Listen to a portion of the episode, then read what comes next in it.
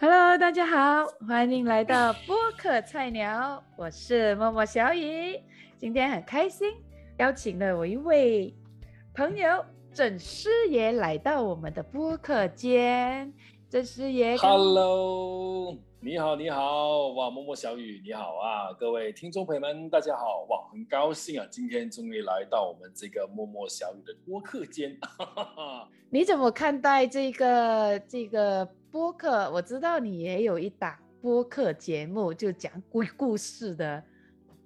对对对，那各位听众，如果你本身有很多这个所谓的灵异或者诡异的经历的话呢，你一定要留意我们这个，这个是我的这个正式也灵异播客啊。那这个我怎么看待啊？我是觉得说，呃，在这么多的媒介里头，竟然可以有一个自己的这个空间跟一个平台，跟呃喜欢聆听一些比较灵异事件的朋友呢做分享，我觉得是非常棒的。所以我觉得这是一个未来的一个趋势。虽然有些国家已经是发展的非常非常蓬勃，已经很成熟，但是对于东南亚一带的话，我想它是一个起步，迟了一些，但是它一定会到。嗯，这就是我的想法了。你会把把这个播客当成是你正式的那个这个正正业吗？你对它成为一个正业的看法又是怎么样？嗯，对于他是否能够转为正业，或者是现在就一开始直接做正业呢？目前还不是正业啦，还不是说我们讲所谓的全职，呃，反而是说要一个铺排策略性的这一个去开拓跟分享关于这个灵异事件的这个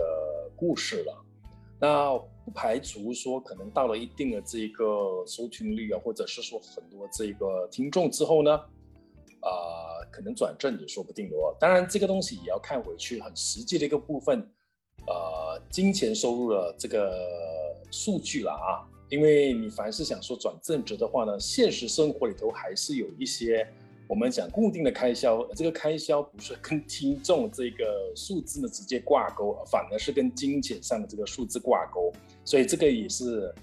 考量之一啊。到底说是不是成为能够未来？转正全职的这个因素了，那你呃就在编排上面，如果他跟一个商家的过钩呢，你又怎么看？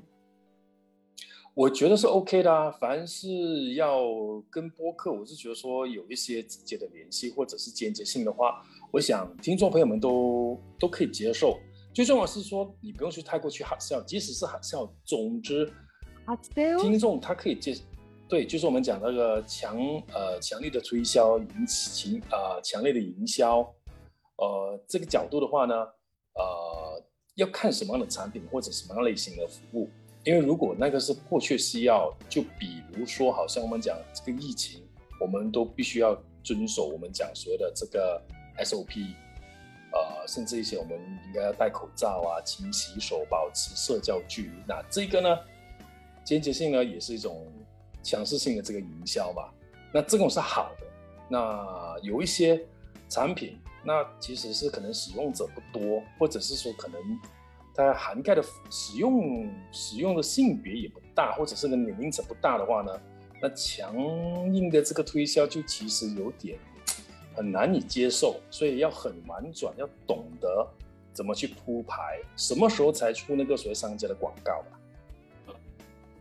那对创业方面，那郑师爷可不可以来再跟我们聊聊在创业企业的部分？我知道你一定有在帮好多企业呃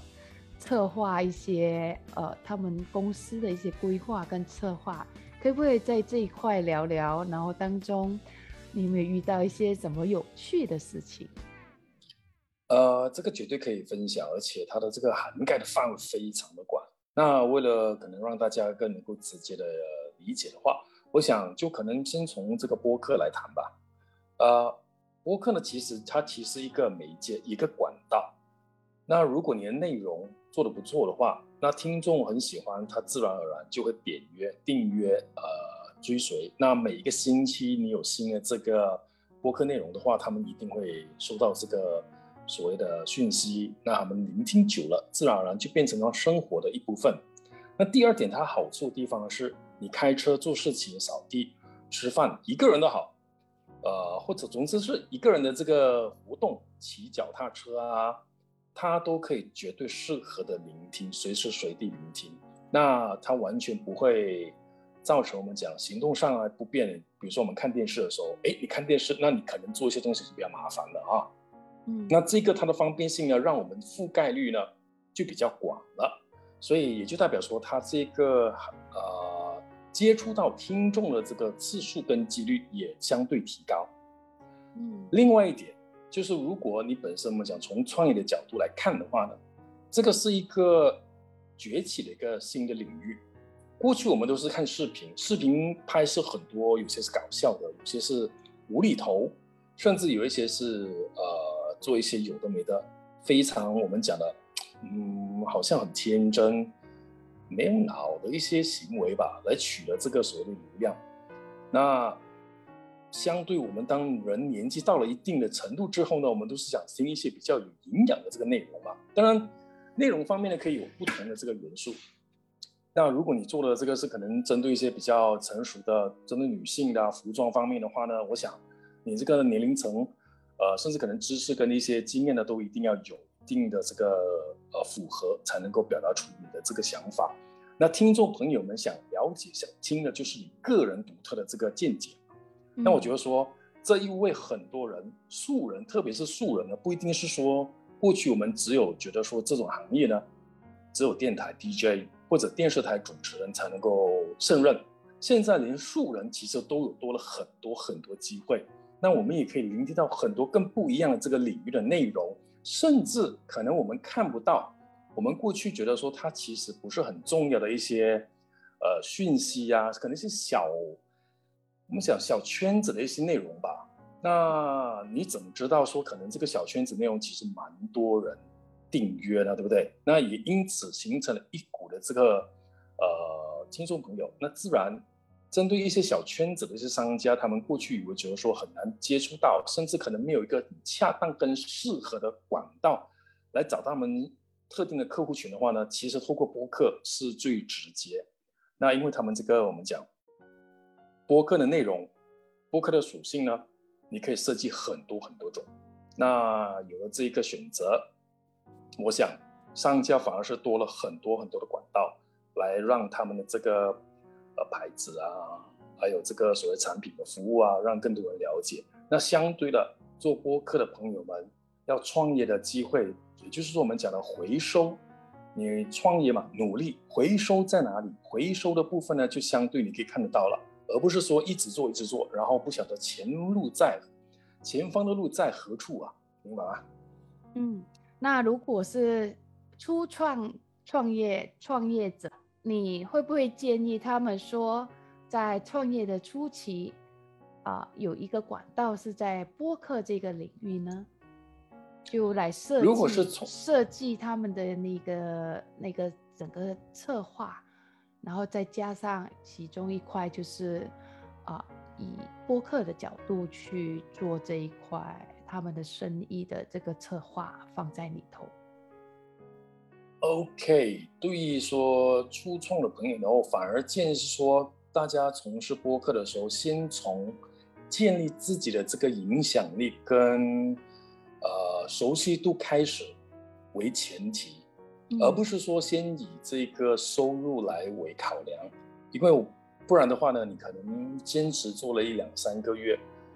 那可能没有一些所谓我们讲的干爹啊、商家。那你可能越做越没有精神，跟没有这个魄力了，因为你的出发点是以金钱为目标。但是如果鼓励大家说，先以建立个人的影响力，让认识你的人透过这个播客认识你，更深度的跟你接触，那我觉得说是一个反而是很好的开始。因为有时候我们讲做生意、创业的话呢，甚至把一个交易完成做成。它其实是一个信任，那个信任呢，其实可以透过这个我们讲播客也是一个管道。那你听节目听久了，那把声音非常非常熟悉。那下一次你万一有一些活动啊，产品啊，你的这个周边商品要推出的时候呢，相对就很容易了。所以我都会鼓励说，要出众的朋友呢，播客是可以开。呃，当然你问我是不是非开不可，当然我可以从两个角度来讲：一是看你有没有时间；二是如果你知道那个趋势在的话，那就就一定非开不可啦。那如果你觉得说还好的话，那就你觉得说呃十点再开不开都 OK，那你个人选择。这个就是我觉得说初创的朋友应该是先以建立影响力、知名度、熟悉度来开始你这个播客为前提。那说说我我为什么会做播客？我觉得在就进入了这个有声之后，我还觉得播客还蛮好玩的，就是就就也没说呃想要把它当成是一个收入的来源，就是想一些想做自己喜欢的事情。然后我发现到我我进入了这个播客里头之后。我很开心，我是觉得我想聊一些比较有趣的诶一些事，这样正式也想问你，在你的创业当中，你你有没有发生一些比较有趣的一些事，可以跟我们的听众来分享吗？有菜鸟的事情肯定有很多啊，没有人没有一个人天生出世就是一个懂得如何创业、懂得如何经营生意。那所以相对讲，从菜鸟的角度的话，太多了。就好比如有些东西，呃，你是可能专于专专长在 A，但是可能你那个 A，比如说客户可能要的一个服务是一个包含的 A、B、C，好吧？我们这样举个例子啊，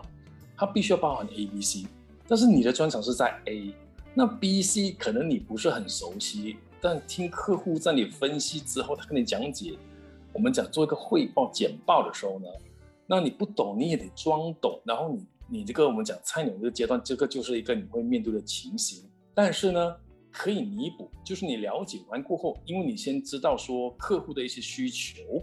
所以你可以回去，然后用最快的时间、最短的时间呢，